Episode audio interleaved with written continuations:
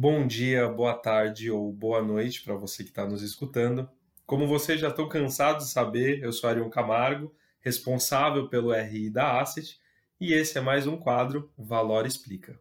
E dessa vez eu estou trazendo o nosso CEO e gestor, Daniel Pegorini, que já tem anos e anos de experiência no mercado, para uma conversa especial sobre debentures. Bom, Daniel, explica para quem está nos escutando o que são essas tais debentures. Ah, vamos lá, Arion. É, de maneira bem sintética, assim, numa lógica um pouco menos formal, é um nome assim mais pomposo que se dá para os instrumentos que as empresas usam para tomar dinheiro. Então, vamos lá. Digamos que você, como pessoa física, de repente resolve tomar um empréstimo no banco. Você vai lá falar sobre empréstimo e aí, de repente, uh, eles podem te propor alguma coisa como um consignado ou como uma linha de capital de giro para pessoa física e etc. Uh, esses nomes eles são nomes que se dá para os instrumentos que você usa para tomar dinheiro, para tomar aquela dívida. As debentures elas são um instrumento uh, financeiro que é regulado pela CVM, pelos, pelos aí reguladores do sistema uh, do mercado de capitais, Ambima, inclusive, Uh, é o nome que se dá para esse conjunto de instrumentos que as empresas usam para tomar dinheiro. Então, debentures, de maneira simplificada, são instrumentos, é o nome que se dá para os instrumentos financeiros que as empresas usam para tomar dinheiro. Tá bom, Daniel. E uh, por que uma empresa ela decide emitir uma debenture? Uh, eu digo, quais são as vantagens para ela? Uh, uma empresa, se você pensar nela de maneira simples, ela tem o que é chamado de estrutura de capital, e aí definindo aqui antes o que é estrutura de capital. Toda vez que você vai, uma pessoa vai montar uma empresa, e aí independe do tamanho dela, desde um pequeno restaurante até uma empresa gigante como é a Vale do Rio Doce, basicamente essa empresa ela tem que fazer investimentos. Vou aqui fazer uma simplificação de raciocínio. Digamos que você vai querer construir, vai querer montar um, uma empresa que é um restaurante. Bom, você sabe que para montar um restaurante você vai ter que investir no local. Você vai ter que produzir uma cozinha, você vai ter que criar uma, é, uma ambientação, uma decoração, você vai ter que comprar equipamentos, você vai ter que construir um cardápio, vai ter que contratar pessoas para que ao longo do tempo o seu restaurante funcione. Então imagina o seguinte: você imagina que quando você vai montar o restaurante, você precisa lá de 100 unidades monetárias para esse conjunto de despesas, custos, né, despesas e investimentos que eu comentei aqui. E vamos dizer que você só tenha um pedaço desse capital. Digamos que das 100 unidades monetárias necessárias, você só tenha 50. Essas 50 que você vai colocar são o capital da empresa. Isso é o que no jargão técnico do mercado se chama, se chama equity. Os outros 50, você vai tomar um financiamento no banco. E esse financiamento no banco vai então compor o conjunto geral dos 100, é, das 100 unidades monetárias que você vai usar para construir o seu restaurante. Nas empresas de qualquer tamanho, isso se dá da mesma forma. As debentures são os instrumentos pelos quais são um dos instrumentos pelos quais as empresas, mesmo que gigantes, mesmo que pequenas, usam para tomar esse dinheiro emprestado da parte que não é o capital delas. Numa empresa grande, vou dar um exemplo aqui, de repente você tem ali uma companhia aérea grande. Você tem uma parte do dinheiro que é capital, como eu disse, aquilo é o dinheiro dos donos, que está ali, e o restante do dinheiro, uma parte foi emprestado pelos bancos, e esses empréstimos são empréstimos bancários, e um pedaço do dinheiro foi emprestado por um conjunto grande de pessoas e investidores do mercado de capitais através das debêntures. Então, as debêntures são a forma jurídica que as empresas usam para captar esse dinheiro dos investidores, pessoas físicas ou outros fundos do mercado de capitais. Por que as empresas tomam esse dinheiro? Normalmente porque elas não têm os recursos suficientes sobre o ponto de vista de capital para fazer os investimentos necessários que elas precisam, nem que esse investimento seja em capital de giro, em estoque, nesse tipo de coisa. Então, se usa um instrumento de dívida para completar a necessidade de capital que um negócio tem para que ele consiga operar, seja para fazer investimentos, construir uma nova fábrica, construir uma nova é, planta de, de fabricação, é, construir um novo centro de distribuição, é, ou para capital de giro do negócio, comprar estoques que serão depois vendidos, por exemplo. Então essas debentures, eles são os instrumentos e as empresas elas emitem para tomar dinheiro para completar a necessidade de capital que elas têm além do capital o capital equity, o capital proprietário dos acionistas. Legal, Daniel.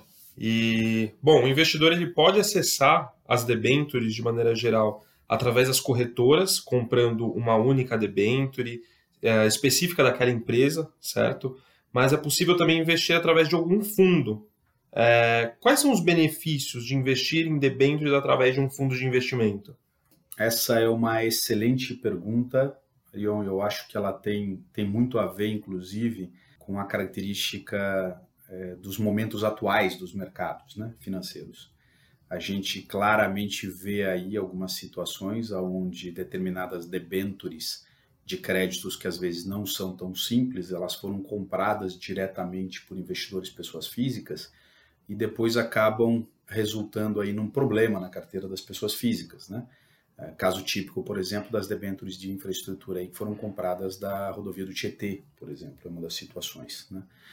O que eu sempre coloco nessa questão das, da compra direta ou não é que uh, o investidor ele deveria de maneira e aqui eu não estou falando, não estou colocando nesse contexto a questão das, das qualificações dadas pela CVM, Ambima, sobre o tipo uh, de cada investidor, se é um investidor geral, qualificado ou profissional. Né?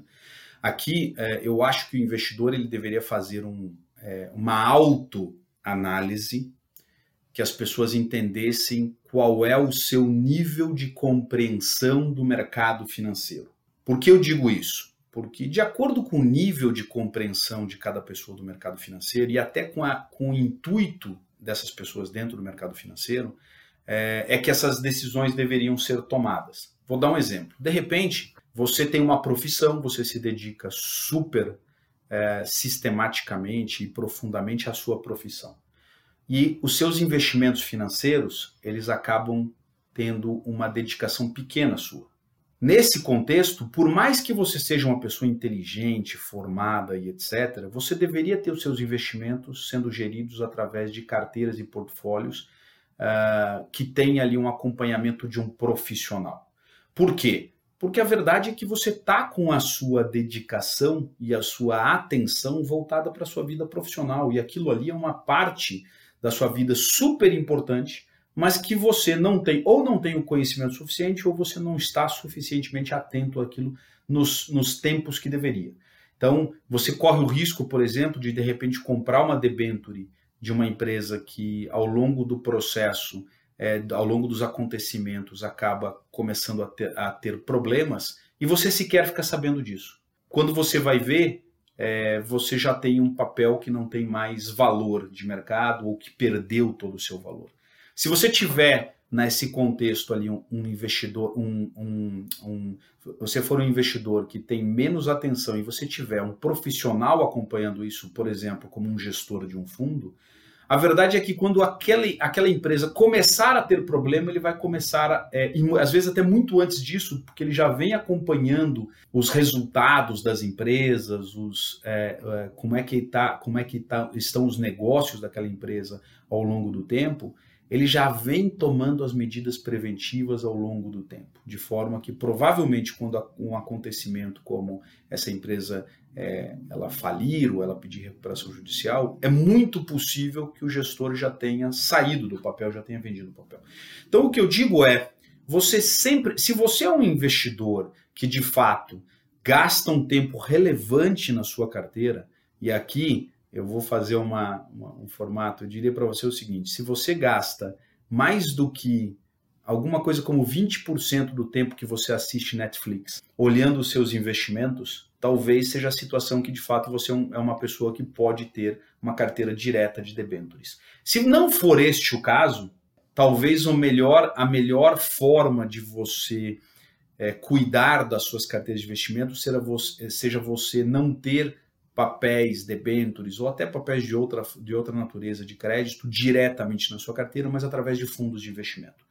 É bem verdade que os fundos de investimento eles acabam cobrando um pouco de taxa de administração do investidor, mas isso não é nem perto do que custa você ter um problema de é, um investimento seu, um papel que você comprou, uma debênture que você comprou, ela ter um problema de crédito e ela acabar resultando aí num prejuízo de 100% do seu investimento.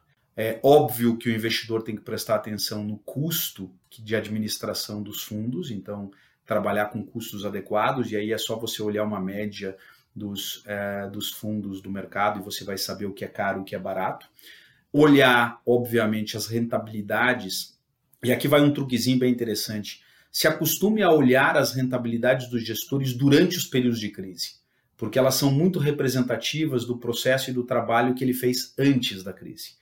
Então, quando um gestor ele, ele fez de forma adequada o trabalho dele de escolha, acompanhamento dos papéis, das debêntures que ele tem numa carteira, num período de crise, isso vai se refletir de maneira mais, é, é, mais poderosa ainda.